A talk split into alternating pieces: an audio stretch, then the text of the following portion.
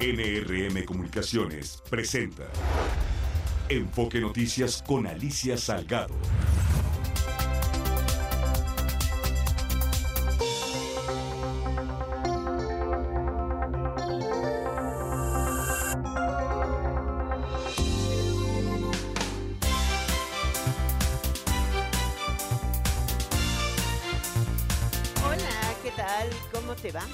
Cuentas? ¿Qué tal tu viernes? ¿Ha sido estupendo? Espero que sí.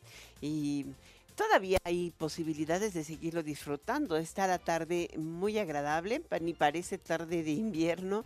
Eh, ya son las 6 de la tarde en punto y eh, para estas horas normalmente la luz se ha metido o el cielo está encapotado o hace mucho frío y la verdad hoy para nada. Estamos eh, pues en un día de práctica pareciera como eh, día terminando el, invierno y empezando la primavera. Ahí te comento que, que hay versiones completas que dicen que en, en el mundo se adelantó o se han cambiado las fechas, los, las expresiones y las fechas de las estaciones y que hoy tenemos mucho más cortos los inviernos, más largos los estiajes, o sea, la primavera-verano que el otoño-invierno. Puede ser que sí.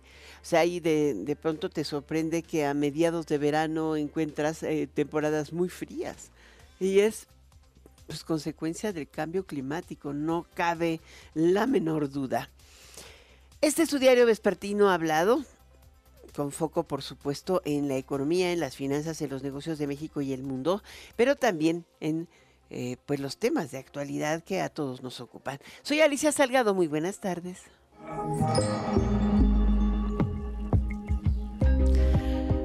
Bueno, ¿qué podemos decir? Lo decimos, lo dijimos, se pensó, se expresó.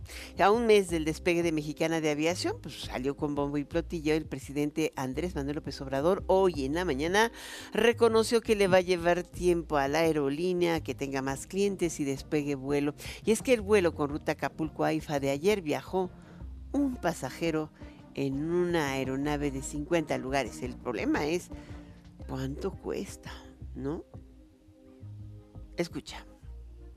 Independientemente de los vuelos y del número de personas que se trasladan, nos importa mucho que eh, se cuide el el horario, que salgan puntuales, que no haya demoras, y están cumpliendo con eso. Tenemos un informe diario y sabemos que poco a poco se van incre- incrementando el número de pasajeros.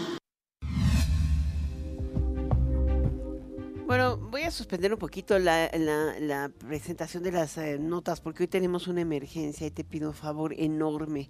Si tú estás escuchándonos en el auto y puedes desviarte un poquito, si estás en, eh, si tienes salud, si no eres una persona eh, que te- tenga alguna enfermedad terminal, sobre todo algún problema, y puedes colaborar, es importante esta, este llamado. Estamos solicitando donadores de sangre tipo ORH positivo. ORH positivo. Es importante ir al banco de sangre del Hospital Ángeles Pedregal. Eh, abren desde las 7 de la mañana y term- eh, terminan alrededor de las 9 de la noche. Em, si alguno puede entrar, por favor, o puede aportar, ayúdanos. Es importante porque eh, después de hacer la donación, eh, ojalá pudieras mandarnos aquí a, a Enfoque Noticias una copia de la hoja que te entregan para hacerla llegar a, eh, pues a toda la familia que está ahorita involucrada y pidiendo a doña Rosalinda Bustamante Sosa este gran apoyo. Ella es eh, eh, pues una gente muy querida, es la esposa de nuestro presidente. Así de que queremos de verdad de corazón pedirte apoyo, apoyo enorme y que reces mucho por ella. Para abril o mayo estará listo en su totalidad el tren Maya, dijo el presidente López Obrador, pero no podrá inaugurarlo por la veda electoral. Por lo pronto, el 29 de febrero pondrá en operación solo el tramo 5. Pues sí puede inaugurarlo, pues que lo transite, pero que no haga ruido, ¿no? Lo importante es que funcione, que la gente lo use. O sea, ¿de qué sirve que vaya y inaugure? Pues eh, si no vuela, eh, que no hagan eso de que va un avión a Acapulco, pero con un pasajero. Eh, que tenemos un gran aeropuerto, pero que se usa poco. Es que la demanda no se empuja, se convence. Eso es lo que no entiende. Muchas veces este tipo de obras lo que requieren es mercadotecnia también. Es convencimiento de las personas, no nada más decretazos. Pues por decreto nadie se sube a donde no quiere y menos paga por ello.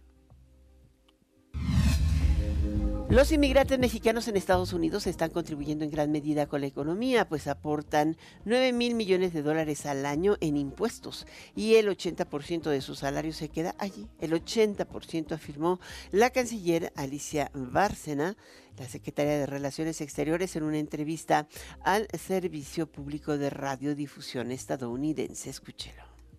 Uh, Los inmigrantes mexicanos en Estados Unidos están contribuyendo en gran medida a la economía. Están aportando 9 mil millones de dólares al año en impuestos.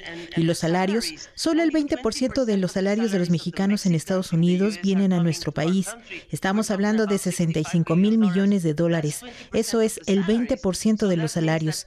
Eso significa que el 80% se queda en la economía de Estados Unidos. La economía mexicana redujo su déficit comercial un 79.7% en 2023 hasta los 5.463 millones de dólares. Por debajo del dato también negativo de 26.879 millones de dólares de 2022, informó el Instituto Nacional de Estadística y Geografía. Por otra parte, el INEGI informó que el valor de las exportaciones que México realizó en el 2023 se ubicó en 594.315 millones de dólares, un mayor monto para un año desde que se tiene registro. Y eso que tuvimos superpeso. O sea, no, pues, al, al encarecerse el peso hacia afuera, normalmente podríamos pensar que se caen las exportaciones y es todo lo contrario. Eso se llama competitividad económica, no devaluación, no, no por devaluación cambiaria. Esas son las cosas que muchas veces hacen que salgas de mercado, te vuelve a subir el precio y te sacan de mercado. Hoy estás ganando por calidad, no por precio solamente. El Comité de Moléculas Nuevas de la Comisión Federal de, Riesgos Sanitarios de la COFEPRIS eh, dio su opinión favorable a la vacuna patria, en la elaborada en México en la Universidad de Querétaro, contra COVID-19 para su uso de emergencia. Los expertos coincidieron en que el biológico de la empresa Avimex cuenta con la seguridad, eficacia y inmunogenicidad para enfrentar la gravedad del virus SARS-CoV-2. Está actualizada, no cree, o sea, yo también pregunté inmediato y me metí a la información. Creo que inclusive ya apareció hasta en The Lancet. La actualizaron con Omnicron. Natalia Estrada. Hola, ¿qué tal? Un saludo para ti y el auditorio de Enfoque Noticias. El Comité de Moléculas Nuevas de la Comisión Federal para la Protección contra Riesgos Sanitarios, la COFEPRIS, avaló la seguridad y eficacia de la vacuna patria contra el COVID-19 en personas mayores de 18 años. Durante la reunión explicaron que la vacuna presentada por la empresa Avimex es segura y los eventos adversos son mínimos en su uso. La empresa refirió que el biológico protege contra la variante Omicron. Su caducidad es de dos meses y puede ser utilizada como refuerzo a un año de aplicar la primera dosis. Vamos a escuchar a Adolfo García de Avimex. Eh, las personas vacunadas con el esquema primario, ya sea vacunas de RNA, o vacunas de este, adenovirus o inactivadas.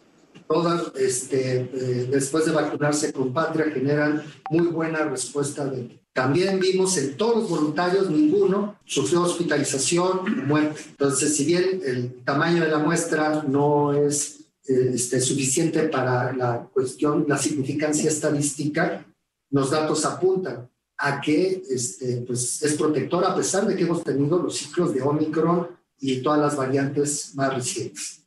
Detalló que la vacuna también es segura para personas con alguna enfermedad crónico-degenerativa, ya que la respuesta de anticuerpos es equivalente a quienes no presentan comorbilidades. Eh, y eh, el análisis, como ya se mencionó, es fantástico de ver que la respuesta de anticuerpos y de células T es equivalente eh, a, las personas sin comorbilidades, lo cual nos, hace este, muy felices de, de que pues pueda ayudar a la población en estas condiciones en México. Expertos de la empresa que desarrolló la vacuna explicaron que, comparado a la vacuna de AstraZeneca, Patria no tiene menos anticuerpos neutralizantes de la enfermedad. Cabe señalar que AstraZeneca no obtuvo una opinión favorable de parte del Comité de Moléculas Nuevas, pues no presentó información actualizada sobre eficacia e inmunidad. Para Enfoque Noticias, Natalia Estrada. Bueno, es un punto de vista. Natalia, muchísimas gracias. Hoy el Aeropuerto Internacional de la Ciudad de México confirmó esta tarde que ayer un pasajero em, abrió una puerta de emergencia del avión Aeroméxico en el que viajaba con destino a Guatemala, mientras la nave estaba detenida en una posición remota. Se posó sobre un ala y volvió a ingresar a la cabina. Sostuvo que estas acciones no generaron ninguna afectación a la persona, a persona alguna o a la aeronave. No obstante, el hombre se puso a disposición de las autoridades, por lo que Em, hizo es sancionado por la reglamentación internacional en materia de seguridad. Al participar en el diálogo sobre gobernadores y federalismo en Toluca, Estado de México, eh, Xochitl Galvez acusó a los gobiernos anteriores de no atender el tema del agua en el Valle de México. Nos estamos secando, nos falta agua, está durísimo y ahora la capital del país, perdóneme, don Xochitl, no solo la capital, todos los municipios conurbados, eh, toda la zona del Valle de México está enfrentando un problema severo de escasez de agua.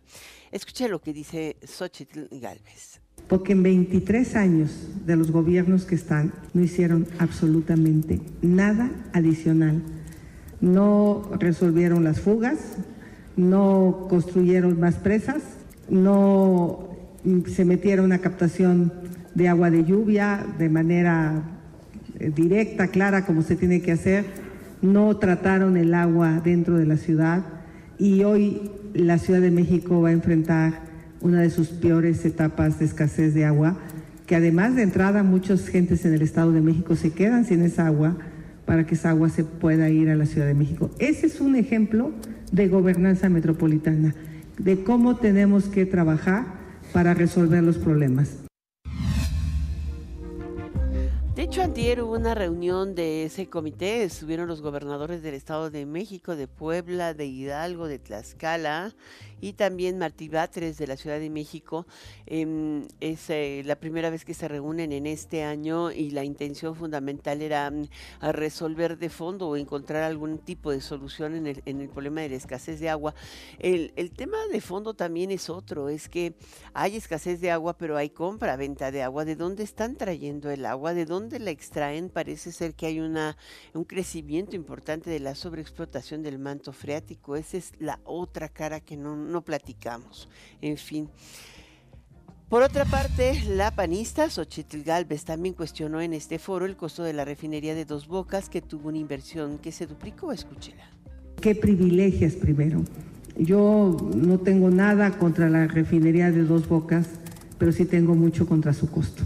Hacíamos la cuenta antes de entrar a este seminario que lo que ha costado son 16, bueno, tú dices 8 parks pero realmente son como 10 porque ya va en 20 mil millones de dólares esta refinería. Y la de Deer Park nos costó 2 mil millones de dólares. Pues ya tendríamos 8 o 10 refinerías si la hubiéramos comprado hasta ya operando. Hoy en la mañana el presidente dijo que no era una sola, es dos bocas y además la compra de Deer Park y las dos coquizadoras que tienen casi el valor de una refinería porque elevan la capacidad de producción de, las refinerías donde se está instalando estas dos coquizadoras. Y bueno, hoy tendremos una capacidad de transformación de crudo en gasolinas o en eh, petrolíferos de aproximadamente un millón de barriles diarios. Eso es muy alto. Eso lo dijo hoy en la mañana el presidente. En el INE, Morena confirmó que Claudia Sheinbaum acudirá solo a los tres debates organizados por el instituto, mientras que el PAN insistió en que haya más, incluso en el periodo de intercampaña. Te comento, aquí estuvo hoy en la mañana Clara Brugada, la precandidata de Morena a la jefatura de gobierno de la Ciudad de México. En entrevista para Enfoque Noticias con Mario González, ella, Clara, Clara Brugada, confió en que la izquierda seguirá gobernando la capital del país estoy contenta porque hoy no es el 2021, 2024 tiene otras consideraciones y variables que lo hacen totalmente distinto. Hoy la población quiere que continúen los cambios, que se siga profundizando, no porque lo diga yo, porque lo sienta en la gente. Todas las encuestas hablan y dicen que si hoy fueran ya los momentos de las decisiones, la izquierda continuaría gobernando esta ciudad. Y sí, desde el, desde el 97 que por primera vez la población tuvo la oportunidad o tuvimos la oportunidad de elegir a nuestras autoridades, siempre en esta ciudad se ha votado por de manera progresista. Yo no veo a esta ciudad dando un salto al pasado.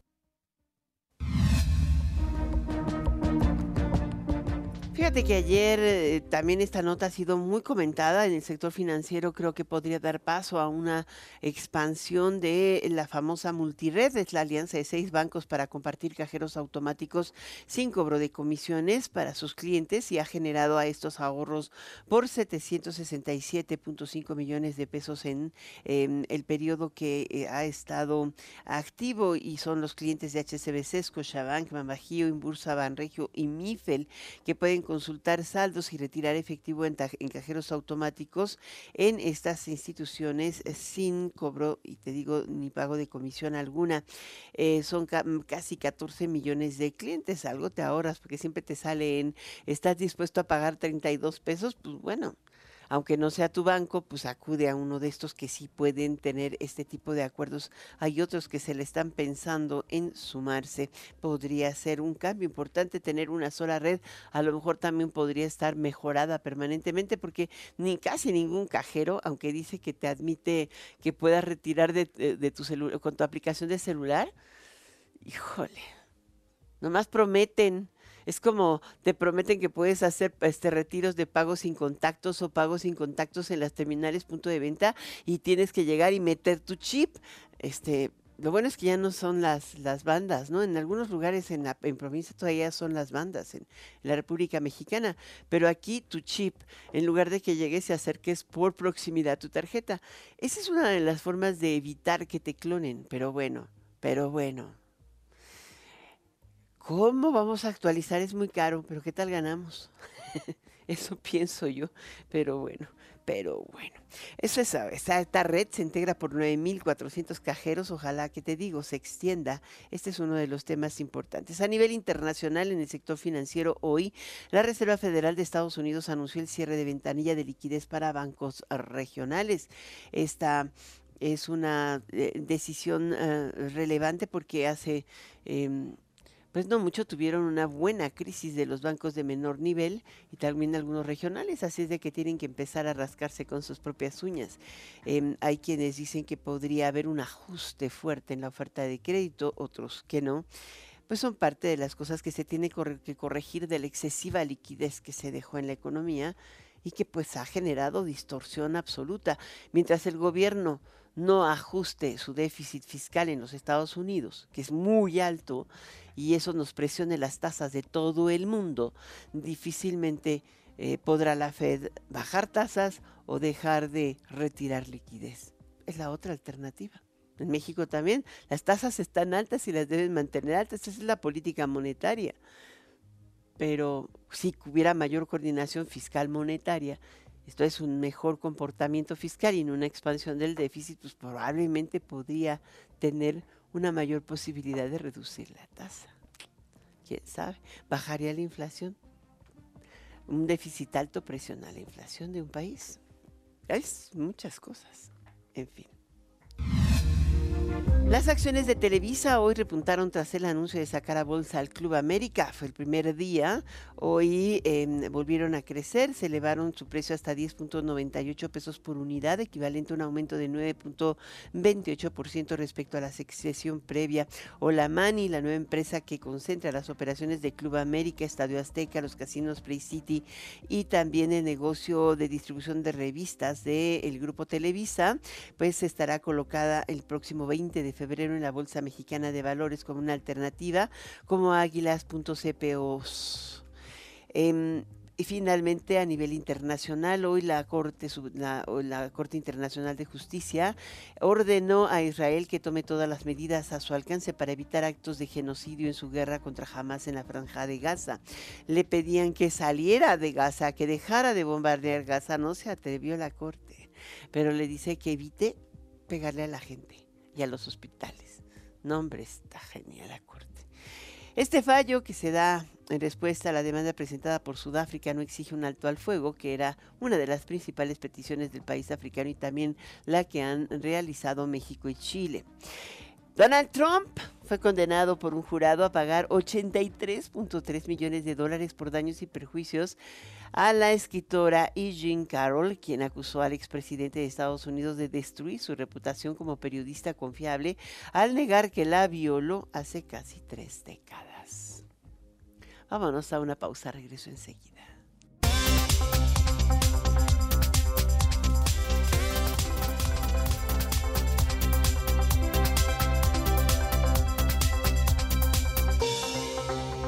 Bueno, te cuento, te cuento, te cuento que Colombia rechazó enérgicamente las eh, declaraciones de Milei hoy eh, contra Petro.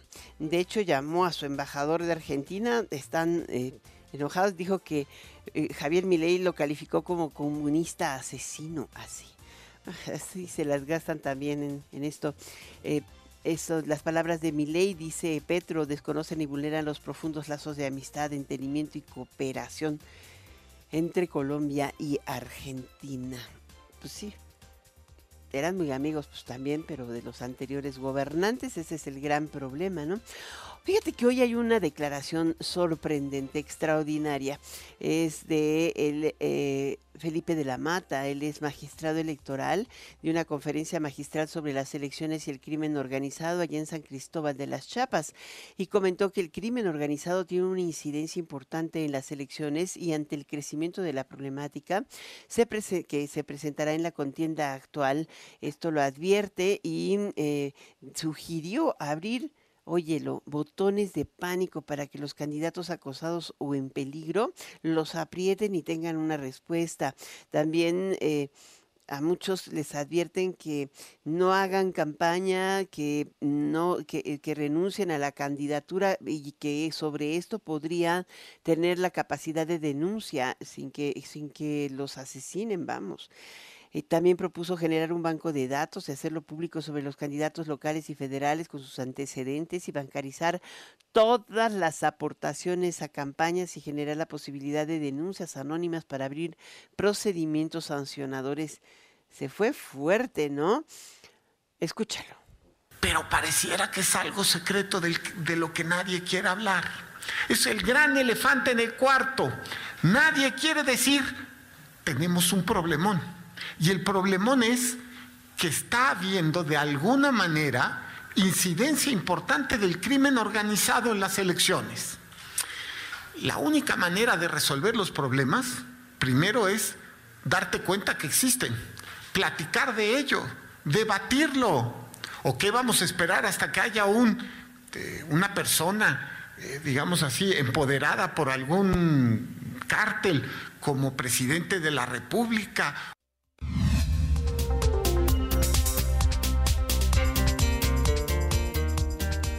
Tenemos en la línea a Mónica Meltis, directora ejecutiva de Data Cívica. Y hay un, eh, eh, fíjense que hay un estudio que a mí me ha llamado poderosamente la atención en el que hacen un eh, balance de eventos en el periodo electoral del 2023. No tuvimos más que dos elecciones estatales y a pesar de ello tuvimos un incremento en la violencia ligada o aparentemente a los procesos electorales es eh, algo inédito, increíble, pero a lo largo de estos años eh, la percepción de que eh, el crimen organizado o simplemente la delincuencia común se apodera de territorios em, hace que las, las, áreas más vulnerables en materia de, de, protección para los ciudadanos y también para los candidatos que aspiran a gobernar esas, eh, los municipios esté concentrada ahí en, en, las zonas municipales, en, en las zonas regionales. Hay vastas zonas que que son impenetrables, donde ni siquiera los encuestadores del INE pueden entrar, en fin. ¿Cómo estás, Mónica Meltis? Gracias por estar y tomarnos la llamada. ¿Qué tal? Muchas gracias, Alicia. Gracias por la invitación. Saludos al auditorio. Es difícil entender la violencia criminal y ligarla a las elecciones, pero eh, eh, ustedes tienen datos, ¿no? Sí, justamente nosotras eh, desde Data Cívica llevamos una documentación desde 2018 em, a través de un proyecto que le llamamos Votar entre balas, en donde precisamente documentamos violencia vinculada con relacionada con ataques, asesinatos, atentados, amenazas contra personas que se desempeñan en el ámbito político, gubernamental o contra los partidos políticos.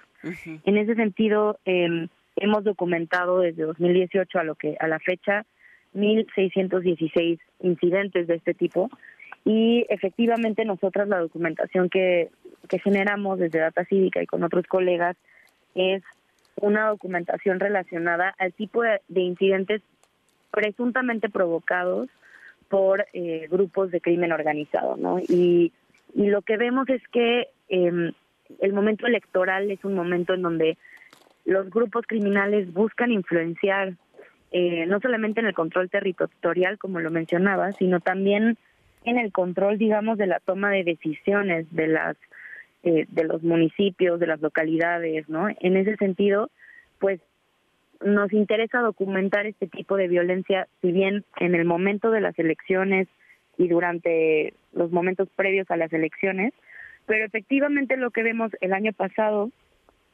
es que si bien hubo solamente dos elecciones estatales, en realidad hubo una violencia, es el año hasta ahora en donde hemos documentado mayor violencia eh, de este tipo.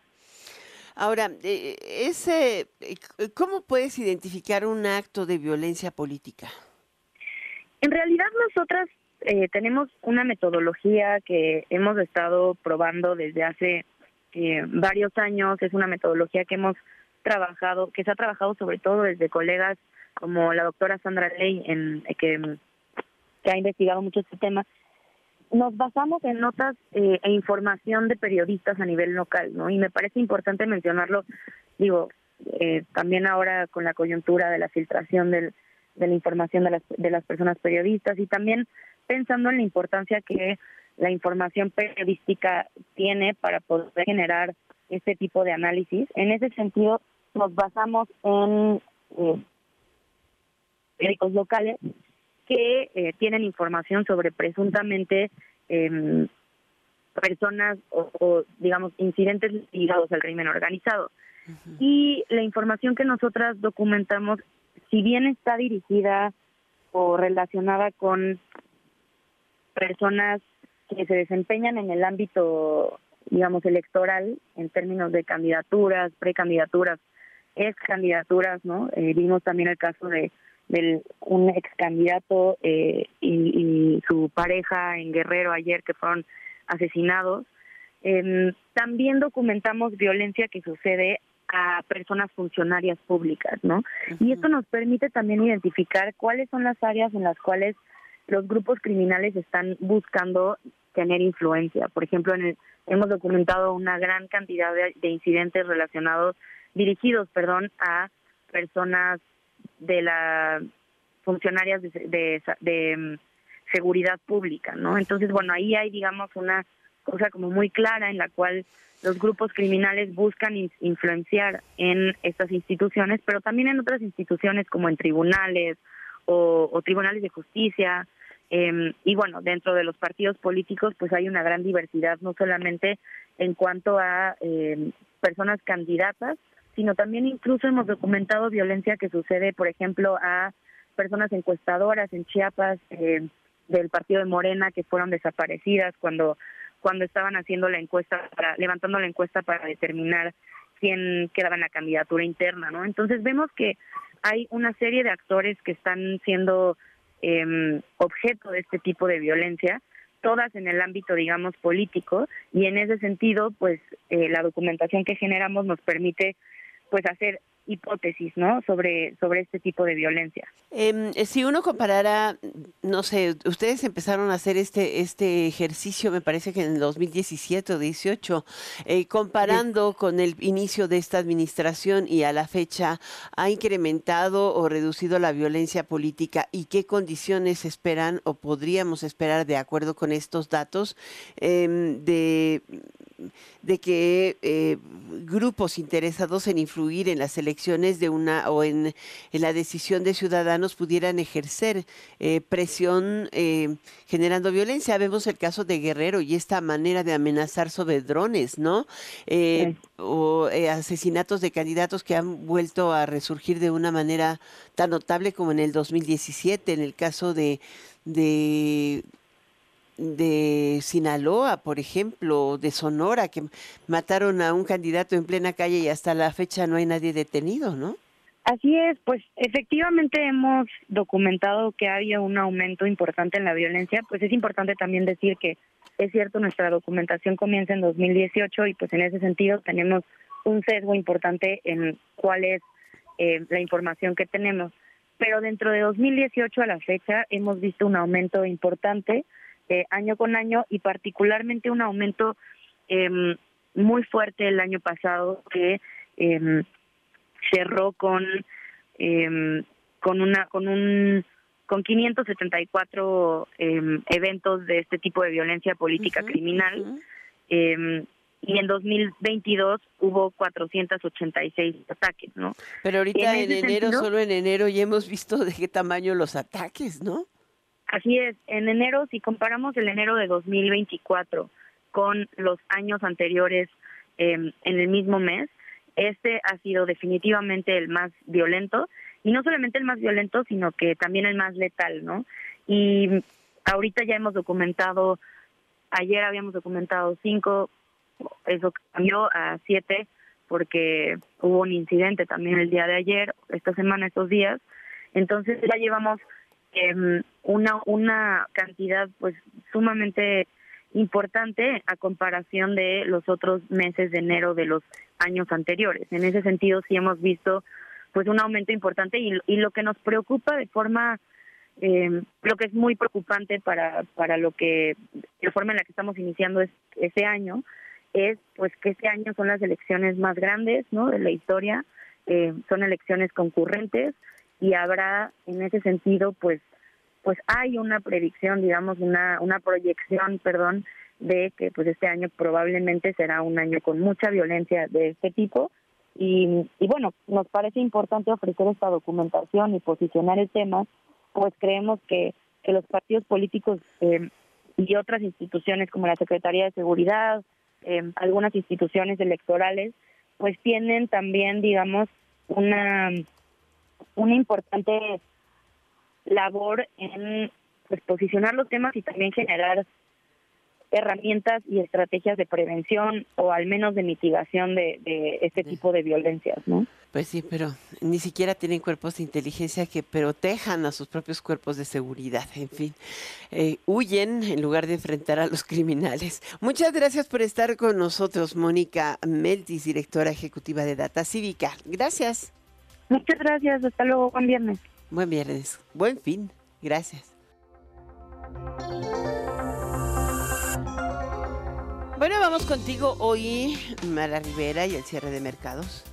Alicia, auditorio de Enfoque Noticias, el índice de precios y cotizaciones de la Bolsa Mexicana de Valores cerró la semana con una ganancia de 2.53%, siendo la primera ganancia en el año impulsada por los datos favorables de Estados Unidos. Hoy avanzó 1.22%. En Wall Street, el Dow Jones cerró la semana con una ganancia de 0.65%, alcanzando a su vez un nuevo máximo histórico. Hoy terminó la jornada con 0.16% más.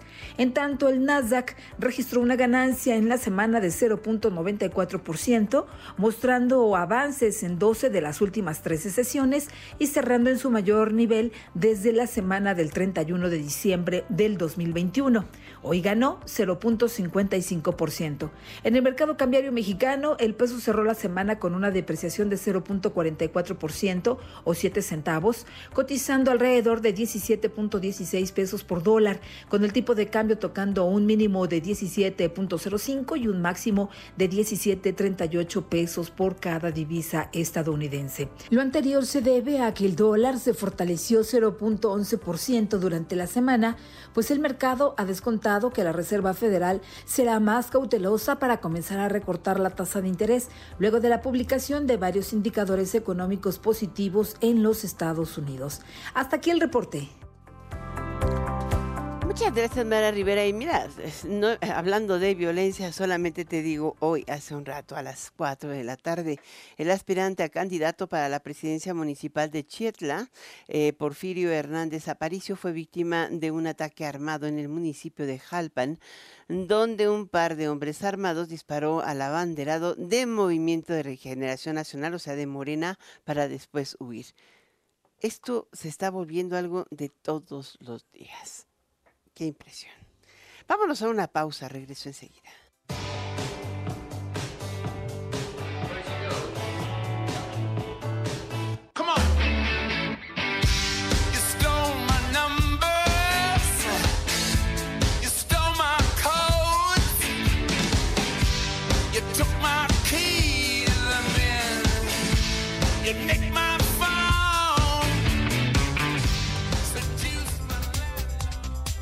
Tenemos en la línea Francisco Solares Alemán, él es presidente nacional de la Cámara Mexicana de la Industria de la Construcción. ¿Qué tal? ¿Cómo está? Qué gusto de salud. gusto es mío. Em, el sector de construcción ha avanzado, pero al mismo tiempo está más lento. Eh, pareciera que el sector residencial no camina, eh, em, pero hay, hay también algunos desafíos importantes, inclusive por región, como la reconstrucción de Acapulco. ¿Por qué no nos em, platica acerca de la perspectiva que tiene la Cámara sobre la industria de la construcción?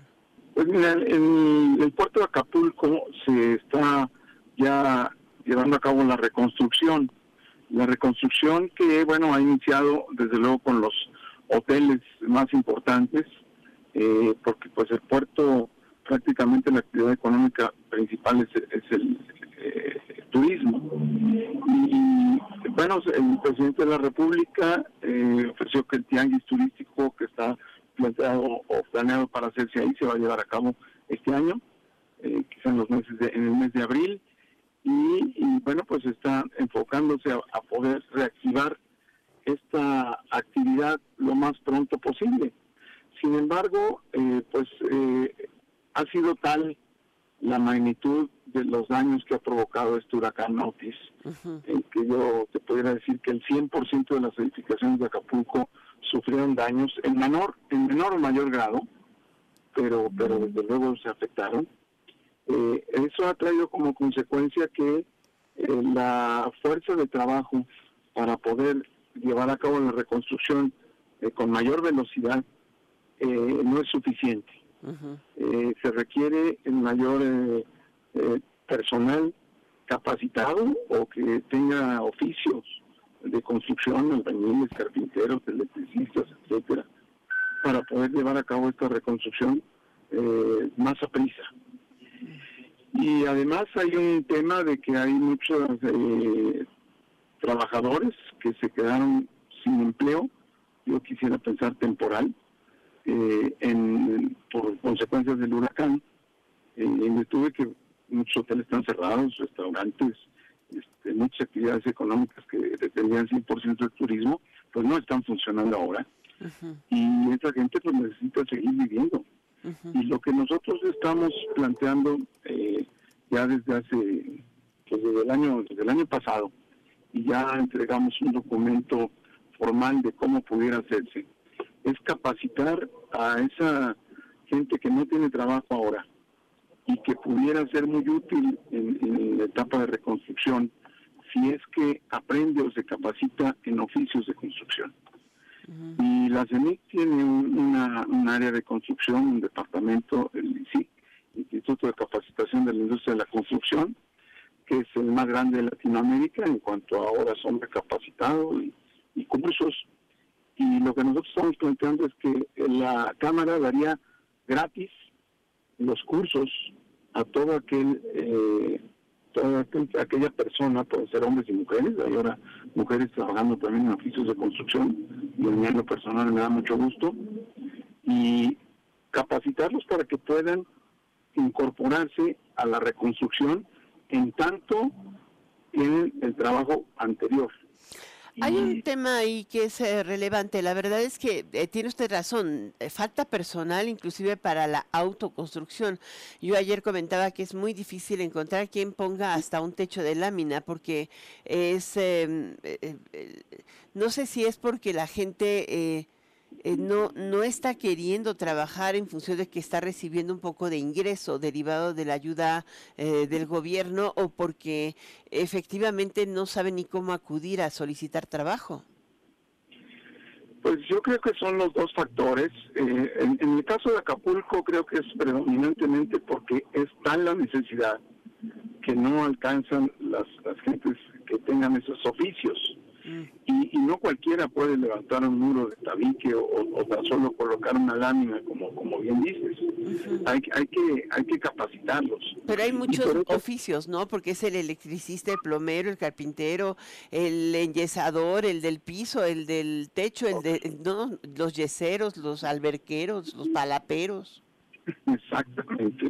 Sí, ahora es, es, es, nos ha rebasado a todos este, este huracán, nadie pensamos que hubiera sido de tal magnitud. ¿Y qué tal la respuesta del gobierno del estado? Porque, ok, ustedes capacitan, pero eh, ¿hay alguna propuesta o alguna posibilidad de que también eh, participen eh, las autoridades federales con una especie de beca? Exactamente, nosotros estamos planteando que se requiere una beca mientras se capacita a estas personas y para ello pues tendremos que sumarnos, sumarnos todos una parte del gobierno en sus tres órdenes federal, estatal y municipal. Otra parte, eh, eh, pensamos en los dueños, por ejemplo, de los hoteles, que ahorita están eh, teniendo necesidad de, reconstruir sus inmuebles lo más pronto posible. Y también las empresas constructoras que están ya trabajando en, en, Acapulco, afiliados a la CENIT, también estarían dispuestos a aportar algo para esas becas de las gentes que se capaciten. Y aún más, una vez que les den su certificado de capacitación CENIC, es decir, que nosotros digamos, el señor ya sabe este, hacer trabajos de albañilería, eh, pues prácticamente tendría trabajo ya seguro en nuestras mismas empresas constructoras. Mm. Ahora, ganar, ganar. Este es el caso, por ejemplo, es una propuesta interesante, ojalá que la tome en cuenta el gobierno del estado y también el gobierno federal y seguramente habrá alguna respuesta, pero volvamos al tema. ¿Qué perspectivas tiene la industria de la construcción en este 2024? Pues primero te, diré que cerramos, eh, todavía no tenemos los números finales de diciembre, pero a noviembre, con los de noviembre yo te podría decir que el crecimiento de las empresas constructoras en el 2023 es de un poco más del 20% con respecto al 2022, que es un número muy importante, crecer 20% en un año. sí. Eh, sí, y un poco más Pero fue también mucho más el crecimiento de la obra pública o ya comenzó la edificación y, y también la construcción de vivienda. La construcción de vivienda sigue retrasada, retrasada en el sentido de que no estamos pudiendo, eh, digamos, bajar el déficit de vivienda que se tiene, sobre todo la vivienda para los trabajadores, no nada más en la escala de la masa económica, sino toda la que, digamos, financia el, el, el Infonavit, porque no, eh, la vivienda ha tenido factores de incremento en el costo importantes que no eh, que restringe el otorgamiento de crédito para los trabajadores que quieren acceder a una vivienda. Pero de acuerdo con los datos de inflación, ha subido 3.7% el, el índice de inflación de la, de la construcción. Sí, pero también eh, tiene que ver la tierra y también tiene que ver los intereses. Eh, y han subido muchísimo, ahorita estamos pues arriba del 11%, ¿no? y, eso eh, pues es directamente va contra el costo de la vivienda. Y las políticas que se han tenido actualmente, eh, por ejemplo, se, se quitaron los eh, subsidios que daba el gobierno para que los trabajadores de menores ingresos pudieran acceder a viviendas y la parte que ya no les alcanzaba en su sueldo para para garantizar el pago de la, de la vivienda más económica, pues lo subsidiaba el gobierno. Eso desapareció y, y bueno, se, eso trajo como consecuencia que hay un, diferencial entre lo que cuestan las viviendas y el monto al cual pueden acceder como crédito los trabajadores. Pues sí, la tasa de interés en algún momento tendrá que bajar, pero hoy está en torno y, y, no ha subido demasiado, ¿eh? está casi flata al, al nivel porque eh, las hipotecas son a 30 años, no a un año, ¿no? Entonces em, la tasa anda en torno al 10%, 12%, dependiendo del tipo de crédito que tengan las personas. Muchas gracias por platicar con nosotros, Francisco Javier Solares, el presidente de la Cámara Mexicana de la Industria de la Construcción, aquí en Enfoque Noticias. Gracias. Gracias a ti, un saludo nuevamente a ti y a tu auditorio.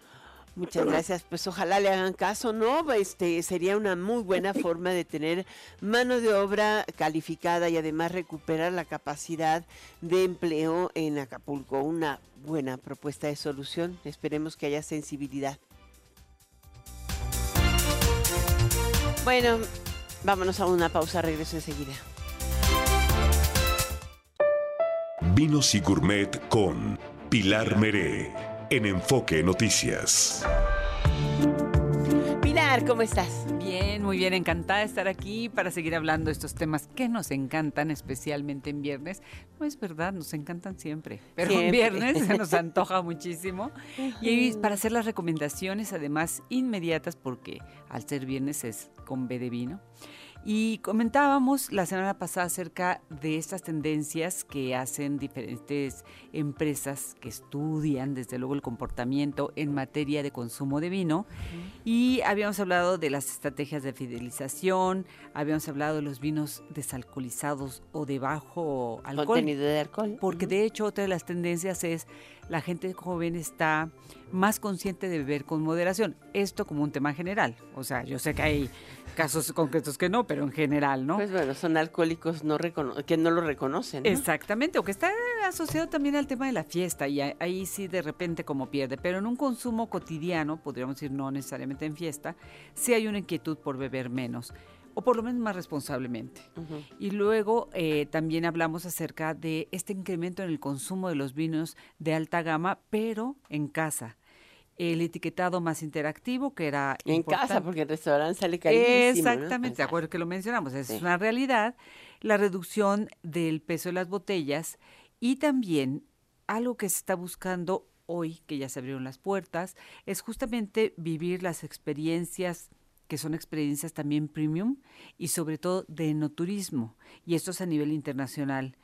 Algo que nos está llamando mucho la atención, hemos hablado aquí en tu programa acerca de sistemas o envases para, para el consumo del vino, pero en este esta inquietud ecológica, se está manejando mucho y con buena aceptación el vender el vino a granel, ya sabes, en bolsa, en bagging box, etcétera, quitándole un poquito ese paradigma que se tenía de, ah, si está así eh, empaquetado, entonces es corriente. vino. Y no, cada día es más con esta idea y sobre todo en el vino que se vende para exportación, mm. que requiere un traslado. Y algo también que mencionamos la... Eh, la sesión pasada, el programa pasado, que tiene mucho que ver es esta inquietud que se, que se suma al deseo de experiencias, es conocer, y se puede ir a voz de la gente de la bodega, el origen del vino y su trazabilidad. Ya no basta con tomarse una botella de vino, sino saber qué variedad, qué añada, pero de dónde viene, si el viñedo es propio o no, si está dentro de denominación de origen o no, el tipo de suelo, sea, todo esto se ha convertido en algo mucho, muy interesante.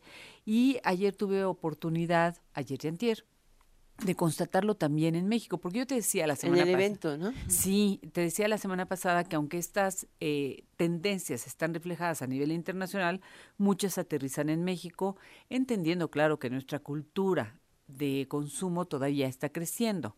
Pero me llamó mucho la atención porque cuando tú lees las estadísticas que se hacen aquí en México con los correspondientes comentarios, te dicen, bueno, es que ha habido un incremento en el consumo del vino blanco y rosado. Mm. Pero ayer platicando con los productores, que todos tienen vino rosado, tranquilo o espumoso, te decían, sí, pero nos, nos, sigue costando trabajo desplazarlo. Es decir, ese paradigma del vino rosado, que puede ser o bien un vino mezclado, tintos y blancos, aunque en teoría no está permitido, Dos, que no es un vino de primera prensa, era casi, casi lo que sobraba, con lo cual se hacía un rosado, etcétera, sigue persistente en la mente del consumidor.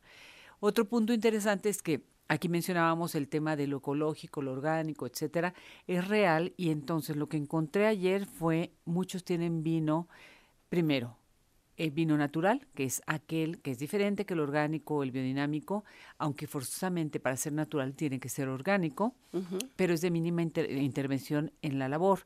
Y muchos de ellos incluyen, desde luego, procesos tradicionales o ancestrales, pisar las uvas o hacer petnat. Petnat es un vino espumoso que se llama Petillán Naturé, que se hace con un proceso ancestral sin toda la necesariamente la tecnología, etcétera, etcétera, no filtrado o no clarificado, etcétera, y casi todas las bodegas, las, las bodegas, digamos medianas o grandes, tienen PETNAT. Fueron de las cosas que más me llamaron la atención. Y algo importante, sobre todo entre la gente joven, hay como mucha aceptación por las latas. Encontré solo dos stands con vino de lata. Mm. Porque bueno, pues no es que sea un mal envase, es que es para vinos jóvenes exclusivamente. Y normalmente el paladar también es joven. Sí, claro, y además... al joven le encanta el paladar joven. Sí, y está involucrado el tema de la facilidad de trasladarlo, abrirlo, etcétera. Pero si están acostumbrados al mix, si quieres acostumbrados al vino, claro. Pues, lata. Y un, un asunto también interesante es que hay que entender que los vinos de lata son vinos jóvenes y que la mayoría tienen una adición de carbónico para poder sostener mm. el volumen que en la lata nos echa a perder. O sea, no se ah, doble. Entonces, medio espumositos. Medio espumositos, como si fueran de aguja. Entonces, bueno, pues no igual voy a probar. No está mal, pero. Tengo paladar joven. Pero fíjate, el año pasado era una tendencia, hoy ya no lo es. Ah. Seguimos por esa platicada la semana próxima. Desde luego que sí, todavía hay mucho que decir. Con de vino. Desde luego.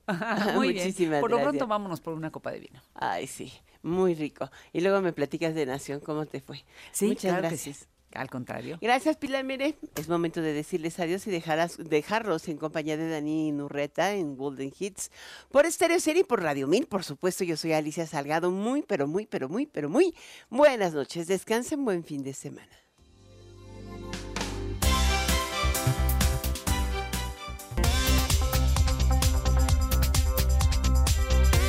NRM Comunicaciones presentó Enfoque Noticias con Alicia Salgado. Lo esperamos el próximo lunes, en punto de las 6 horas, en Amanece, con Martín Carmona. NRM Comunicaciones, Derechos Reservados.